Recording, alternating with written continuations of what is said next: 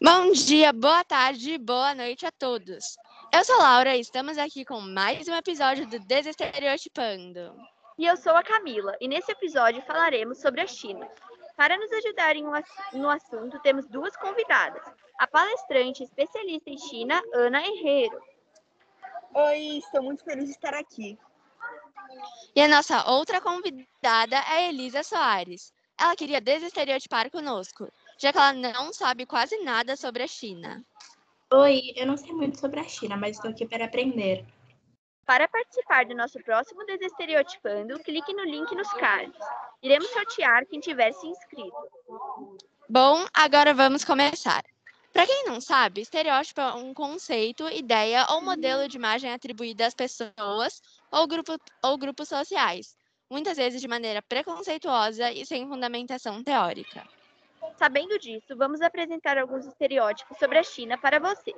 Depois, pediremos a opinião da Elisa para ver se ela acredita no estereótipo.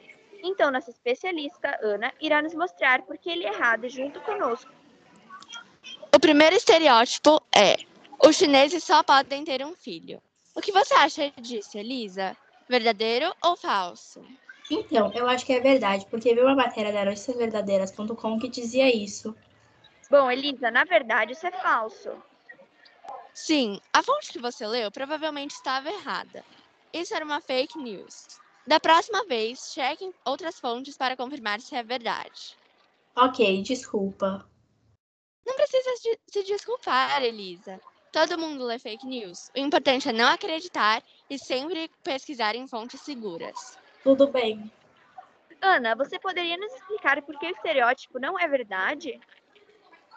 Apesar da desinformação ter feito com que as pessoas acreditassem nesse estereótipo de que o chinês só tem um filho, ele não é verdade. A realidade é que antigamente havia multa para quem registrasse dois ou mais filhos, mas isso acabou em janeiro de 2016. Ah, agora eu entendi. E um outro aspecto que pode nos confundir atualmente é que a maioria das famílias chinesas que moram em cidades grandes só tem um filho. Já as que moram em províncias geralmente têm mais de um filho. Que interessante! Agora vamos para o próximo. Os chineses apenas comem gatos e cachorros. O que você acha disso, Elisa? Deve ser verdade também. Me mandaram uma foto de um mercado de carnes, inclusive de gatos e cachorros crus. Eu fiquei horrorizada.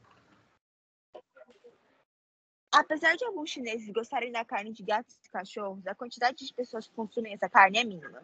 E a maioria das pessoas não gostam. Outra coisa que pode confundir as pessoas é que há muito tempo atrás, em uma província da China, houve uma crise e a população ficou sem ter o que comer. Nesse caso extremo, eles acabaram comendo a carne de cachorros e gatos para não morrerem de fome. Quando eu era jornalista, eu entrevistei uma estudante chinesa sobre esse assunto e ela me disse que ela não come carne de cachorro, que essa ideia é mentira e que a, que a televisão apresenta mensagens de que todos devem cuidar dos gatos e cachorros. Nossa, eu achei bem triste essa crise que houve. Eles tiveram que comer carne de cachorros e gatos, eu não sabia. E eu também me lembro de ter visto essa matéria que a Camila fez. Além disso, falar que todo chinês gosta de comer carne de cachorros e gatos é o mesmo que falar que todo brasileiro gosta de feijoada. Não é verdade. Ah, agora eu entendi. Eu mesma não gosto de feijoada. O último estereótipo de hoje é Todos os chineses são mestres Kung Fu. O que você acha, Lisa? Olha, eu não sei o que é Kung Fu, mas ouvi dizer que todos os chineses lutam judô. Elisa, na verdade, o judô é uma arte marcial japonesa e não chinesa. Sim, são culturas totalmente diferentes. Ops. Enfim, voltando ao estereótipo, não são todos os chineses que são mestres Kung Fu. É verdade que há muitos chineses que lutam Kung Fu, mas a maioria é apenas iniciante. Sim, algo que pode nos confundir é que, por conta dos filmes chineses ou que se passam na China, nós somos levados a crer que todos os chineses são mestres Kung Fu. Além disso, esta arte marcial faz parte da cultura chinesa, assim como a capoeira no Brasil. Ah, então afirmar que todos os chineses são mestres Kung Fu seria o mesmo que afirmar que todos os brasileiros lutam bem capoeira? Exatamente, Elisa. Que bom que você entendeu. Ai, gente, que bom, Elisa, que você entendeu. Mas o nosso podcast se encerra por aqui. Muito obrigada mesmo pela oportunidade. Eu aprendi muitas coisas sobre a China e a cultura deles com vocês. Nós te agradecemos pela sua presença. Eu também gostaria de agradecer. Amei a conversa. Ah, que bom! Então, pessoal, esperamos vocês no próximo episódio, quinta que vem. E não se esqueçam de nos seguir nas nossas redes sociais, arroba Desestereotipando e compartilhar com todos os seus amigos. Obrigada por assistirem E tchau!